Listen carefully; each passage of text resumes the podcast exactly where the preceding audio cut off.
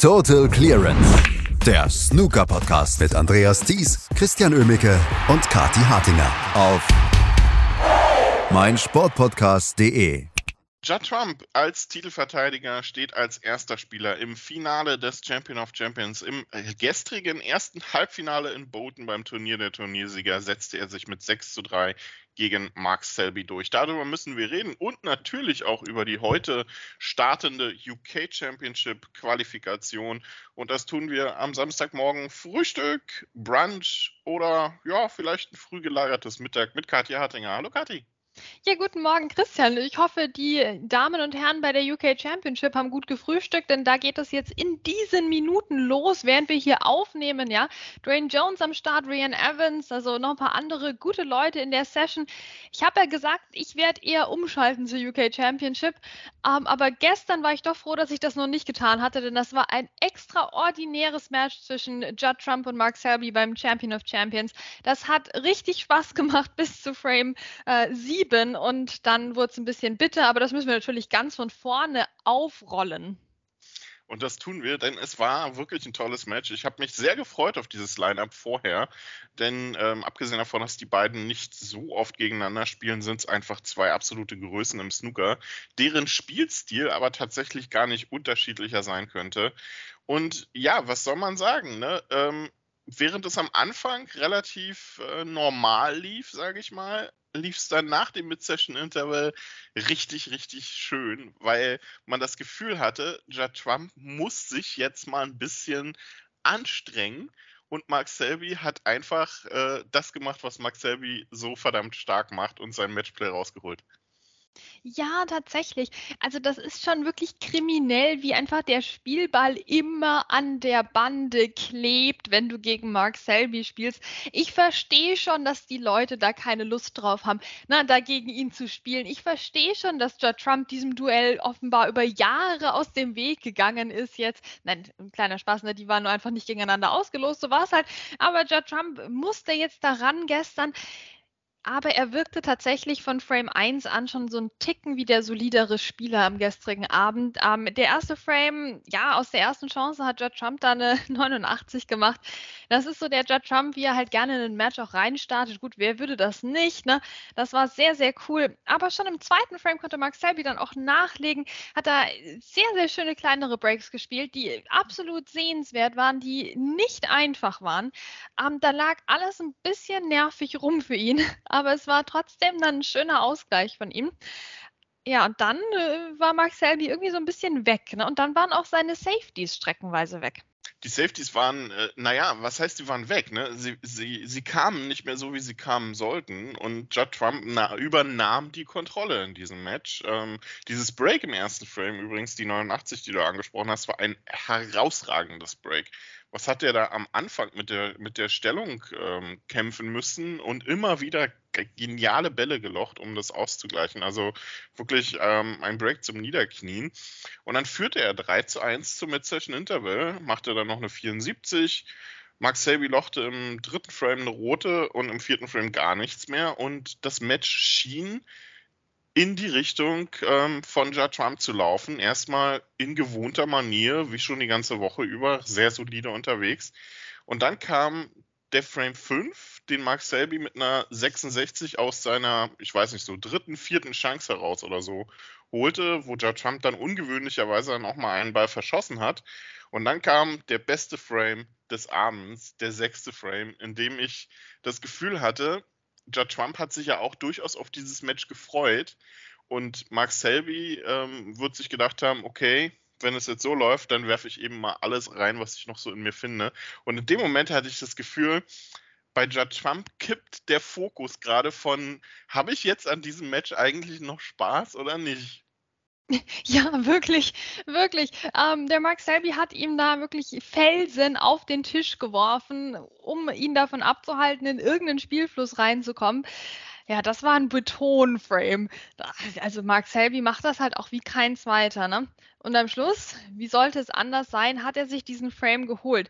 Ich weiß gar nicht, was mein Lieblingsball war, ne? aber das war schon, das war definitiv mein Lieblingsframe. Da war so viel drin und man merkte, wie Judge Trump zunehmend die Mimik entgleist. Der hat ja vorher eben gesagt, ja, ich freue mich auf das Duell lang nicht mehr gemacht und so. Mhm, ja, ja, ja, ne? so schön war es dann doch nicht mehr. Und plötzlich schien wieder alles drinnen. Ne? Mark Selby war wieder drinnen im Spiel. Aber die Breaks kamen halt doch nicht so ganz, ne? Und, und es war halt Stückwerk und so, aber trotzdem, wir waren doch so optimistisch und dann kam halt Frame 7. Ja, und, ähm, und was auch noch dazu kommt, ne, die langen Bälle. Weiterhin immer, immer noch ein Problem, gerade gegen Matchende dann gestern auch wo er sich die Chancen dann wieder zusammensuchen musste. Denn der siebte Frame ließ das Match dann nochmal kippen. Mark Selby hatte gerade den Ausgleich gemacht und war dann in einem guten Break und dann passiert das, was nicht passieren sollte. Er verschießt nicht nur schwarz, sondern die, die, ja, ich weiß gar nicht, was das für ein Ball war, die, die klapperte nicht, sondern die, die ballerte einfach zurück auf den Tisch. Ne? Das, das war eine ganz komische, eine ganz komische Situation. Und was macht Judd Trump dann? Ja, was ja, räumt halt den Tisch ab, ne? Er räumt halt den Tisch ab. Was soll denn das? Also das war wirklich, das war ein, ein Verbrechen der Physik gegen Mark Selby. Ja, wie kann denn das überhaupt sein? Das, das gehört doch verboten auf allen Ebenen. Das, das kann doch eigentlich gar nicht passieren, dass diese Schwarze da wieder raushüpft.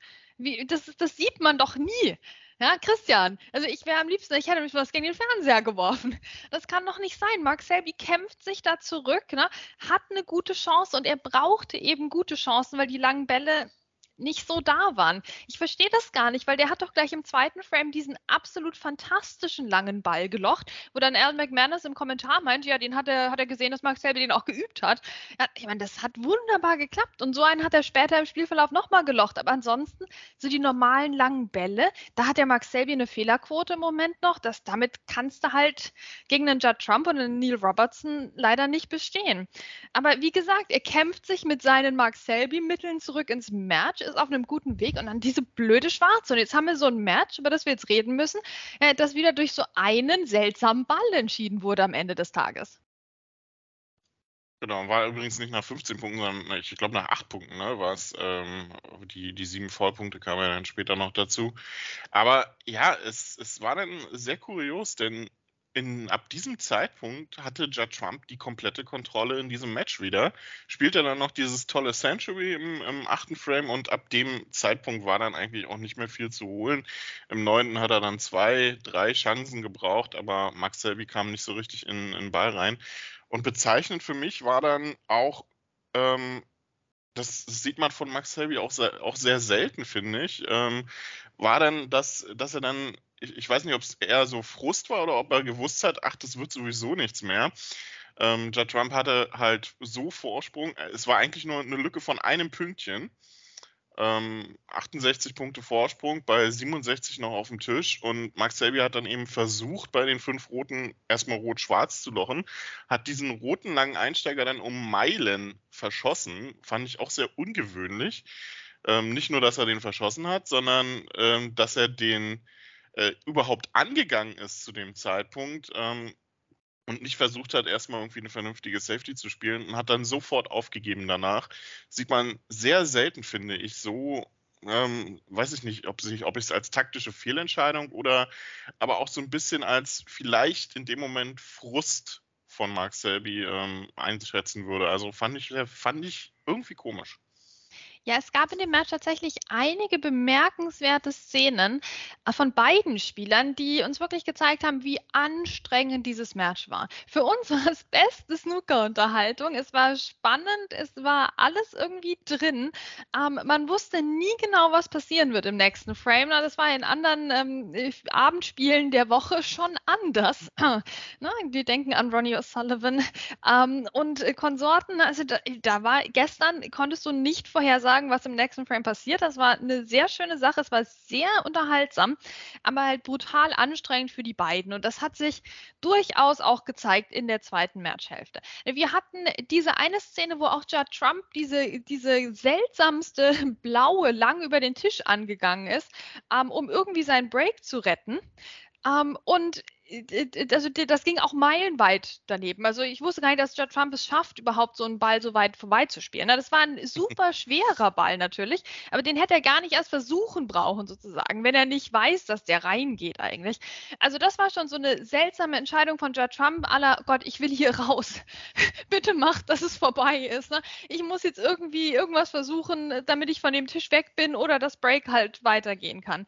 Ähm, dann haben wir von Mark Selby auch mal hier das Kö auf den Boden äh, hauen hören. Ne? Also das äh, sieht man von ihm auch selten. Äh, und dann eben, ja, manche Safeties, die er gespielt hat, die taktisch nicht diese Finesse hatten, die wir von ihm gewöhnt sind und die wir auch ähm, in anderen Phasen der Woche schon gesehen haben. Ja, und vor allem auch in den Turnieren zuvor, wo wir ja sehr, sehr euphorisch schon waren hier mit dem Mark Selby Comeback, aber auch diese Woche am Anfang, ja, gegen John Higgins zum Beispiel. Ja, da war das ja alles da schon, aber in dem Match hat das irgendwie vor allem nach dem Mid-Session Interval dann an entscheidenden Stellen wohl nicht mehr gereicht von der Energie her. Also die beiden waren wirklich platt. Ich hatte auch das Gefühl, Judd Trump ist völlig fertig mit sich und der Welt. Äh, der, ist, der Mann ist am Schwitzen, der Mann ist am Arbeiten. Da sagt mal jemand, Snooker sei kein Sport. Die beiden, die waren fertig gestern und das hat sich vor allem gegen Ende des Matches durchaus auch mal gezeigt. Jetzt steht Judd Trump auf jeden Fall im Finale der UK Championship, hätte ich beinahe gesagt. Der ist Champion of Champions bei der UK Championship noch nicht. Über die reden wir gleich, aber lass uns erstmal über den zweiten Finalisten sprechen. Der wird heute Abend ermittelt zwischen Ronnie O'Sullivan und Fan Jingyi.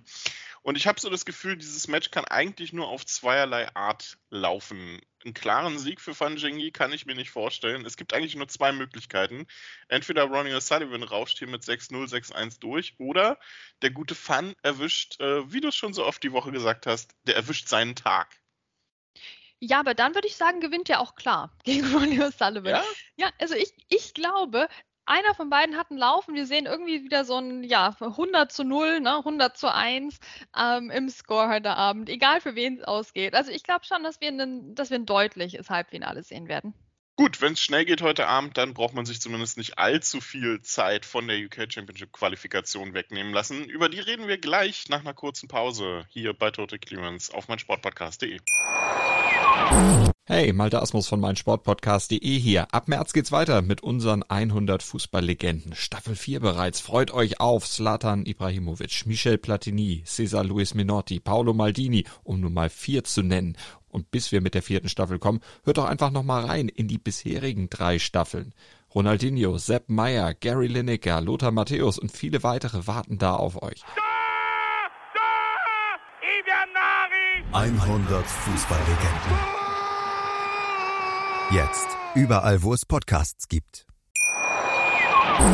Willkommen zurück bei Total Clearance. Wir, das heißt Kati Hattinger und Christian Übige, reden immer noch über das aktuelle Snooker-Geschehen, denn ab heute wird man sich zweiteilen müssen. Während in Bolton als Champion of Champions entschieden wird, heute Abend gibt es das zweite Halbfinale, morgen dann das Finale werden in Sheffield, noch nicht in York, sondern in Sheffield im Pornsforge, die Teilnehmer der UK Championship gesucht, die dieses Jahr mit einem neuen Format, nämlich an die Weltmeisterschaft angepasst, auftreten wird. Und darüber müssen wir reden hier. Ähm, Kathi, die UK Championship als Triple Crown Event ähm, ist natürlich wirklich ähm, immer noch im Snooker auch ein wichtiges Turnier. Wie findest du allgemein dieses angepasste Format an die Weltmeisterschaft mit gesetzten Runden? Ja, also mich wundert ja schon lange nichts mehr im Snooker. Ne? Jetzt haben sie das angepasst. War ich überrascht? Nein, nicht wirklich. Also was schreien wir denn alle seit Jahrzehnten? Wir brauchen längere Distanzen bei der UK Championship ja, gucken wir mal. Ne? Also es ist jetzt ein interessantes neues Format mit, ähm, mit die, oder besser gesagt altes Format, weil wir kennen es ja von der WM. Es macht das Ganze natürlich ein bisschen unübersichtlicher, aber ich bin ja tendenziell eine Freundin davon, auch mal Sachen auszuprobieren.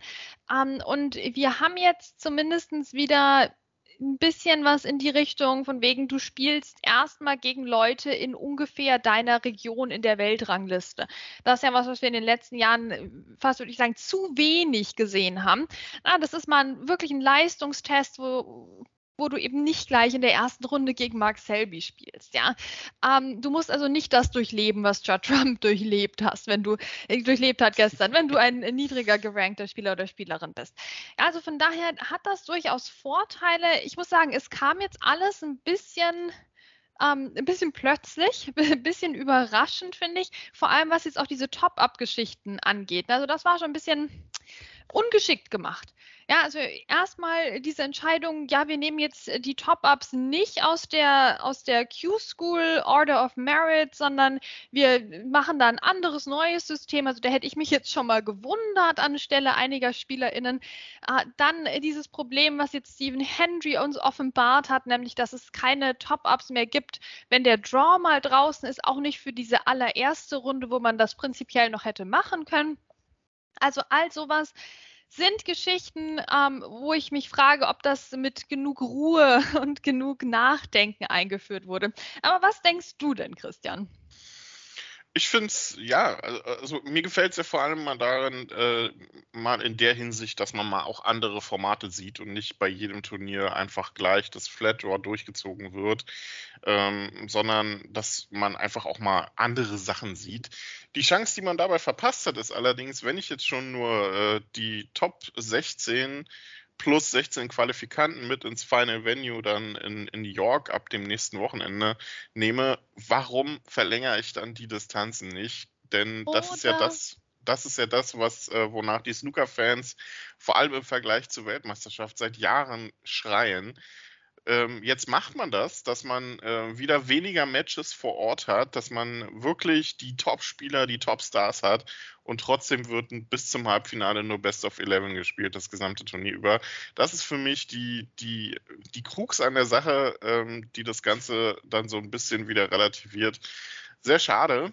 Ähm, ja, die Top 16, wie gesagt, sind bereits für York gesetzt, warten auf 16 Qualifikanten und ähm, ja, da gibt es einiges, über das man reden muss, denn es ist nicht so einfach, sich fürs Red Bull Vitamin Taurin Beverage UK Championship in diesem Jahr zu qualifizieren. Vier Matches muss man teilweise gewinnen, zum Beispiel auch der gute Lukas Kleckers, ähm, der mit dabei ist, heute auch noch spielen wird gegen Lewis Uller.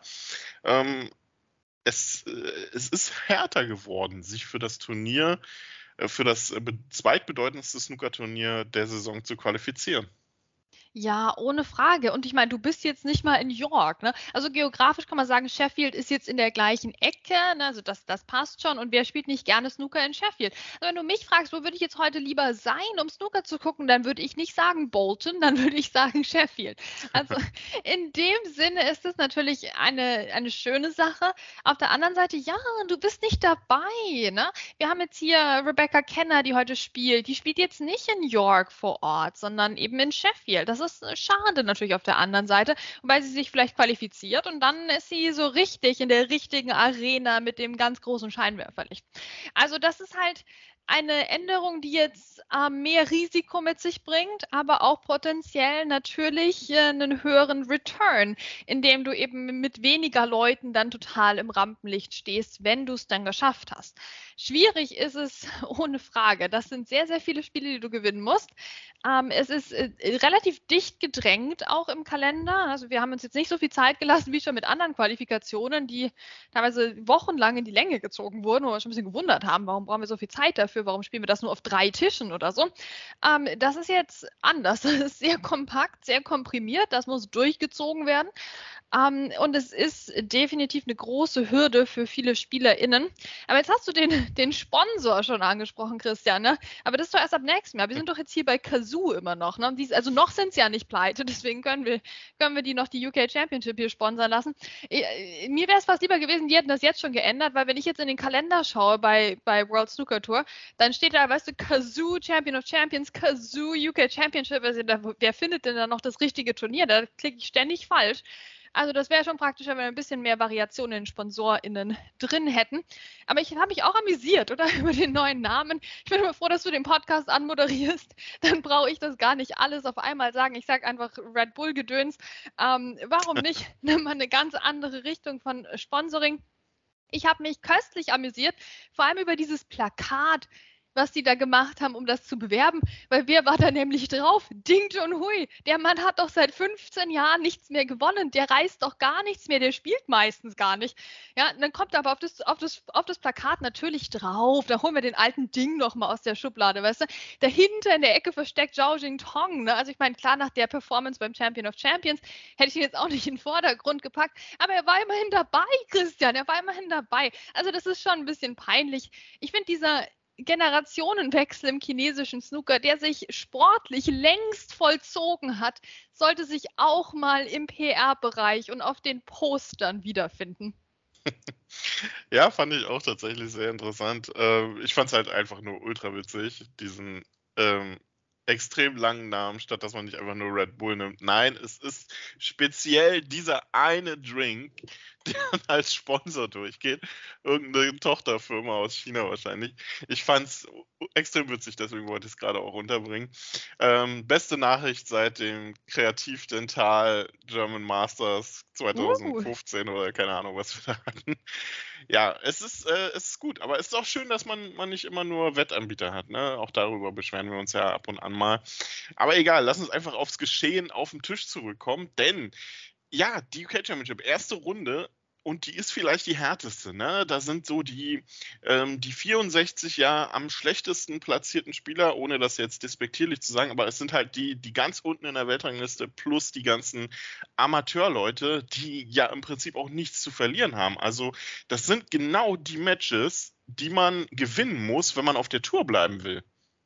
Genau, und das sagen wir ja auch immer. Und wem sagen wir das? Dem Lukas Kleckers sagen wir das. Du musst diese Matches gewinnen. Jetzt spielt er hier gegen diesen Louis Ola.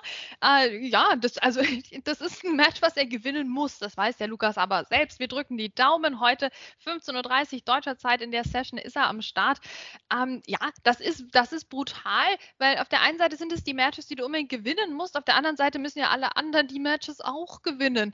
Ja, das ist wirklich, da ist der Druck wieder da. Und und wir haben hier richtig gute Leute auch dabei. Ne? Ross Muir, Martin O'Donnell ist dabei in dieser ersten Runde als Top-Up. Wir haben aber auch Michael White natürlich, der hier wieder am Start ist. Möchtest du gegen Michael White spielen, gleich in deiner ersten Runde, wo es um überhaupt irgendein Preisgeld geht? Also ich sicher nicht. Nee, ähm, und das sind ja auch so wirklich schon einige richtig gute Matches, äh, Lineups drin. Marco Fu gegen Bai Lang Ning, ne? Auch so ein Match. Ähm, das freut mich richtig. Gibt es zwar erst morgen, aber ähm, da, da, da ist Musik drin. Fraser Patrick gegen Ken Doherty. Also das sind alles so, so Matches. Mink Nucharut bekommt es mit Fergal O'Brien zu tun. Also da prallen Welten aufeinander heute ähm, und morgen. Also das, ist, das sind schon richtig tolle, tolle Matches. Und dann geht es in der zweiten Runde ja gegen die in der Weltrangliste so Platz ähm, 49 bis 80 platziert. Ähm, Andrew Paget ist derjenige, der jetzt aufgrund der Absage von Stephen Henry schon in dieser Runde steht. Dann geht es in der dritten Runde dann um die Wurst gegen die Platz 17 bis 48. Ähm, und die Sieger dann werden in der vierten Runde ähm, die 16 Qualifikanten ausspielen, die dann zugelost werden zu den Top 16. Und dann geht es tatsächlich nach York. Also es ist ein weiter Weg und es ist eine lange Woche, über die wir dann jetzt hier auch sprechen werden. Und wir werden das ganz langsam irgendwie aufdröseln.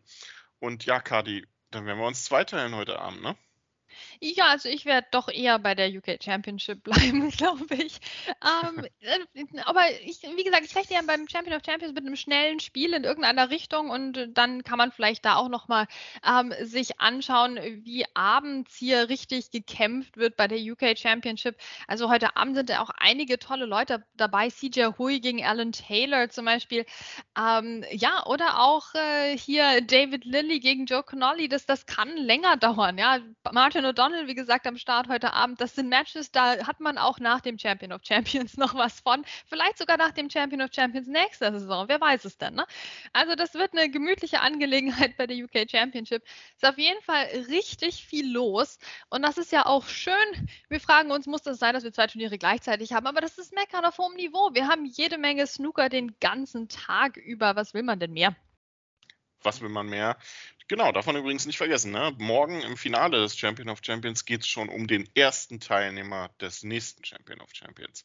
Also viel, viel Druck für beide Spieler, die dabei sind. Spaß beiseite. Herzlichen Glückwunsch neben, äh, nebenher an Liam Davies. Der ist der erste Spieler, der in der UK Championship Qualifikation dieses Jahr einen Frame gewonnen hat. Führt 1 zu 0 gegen Alfie Burden. Wollen wir heute einfach tagsüber einen Live-Ticker machen? Hätte auch was.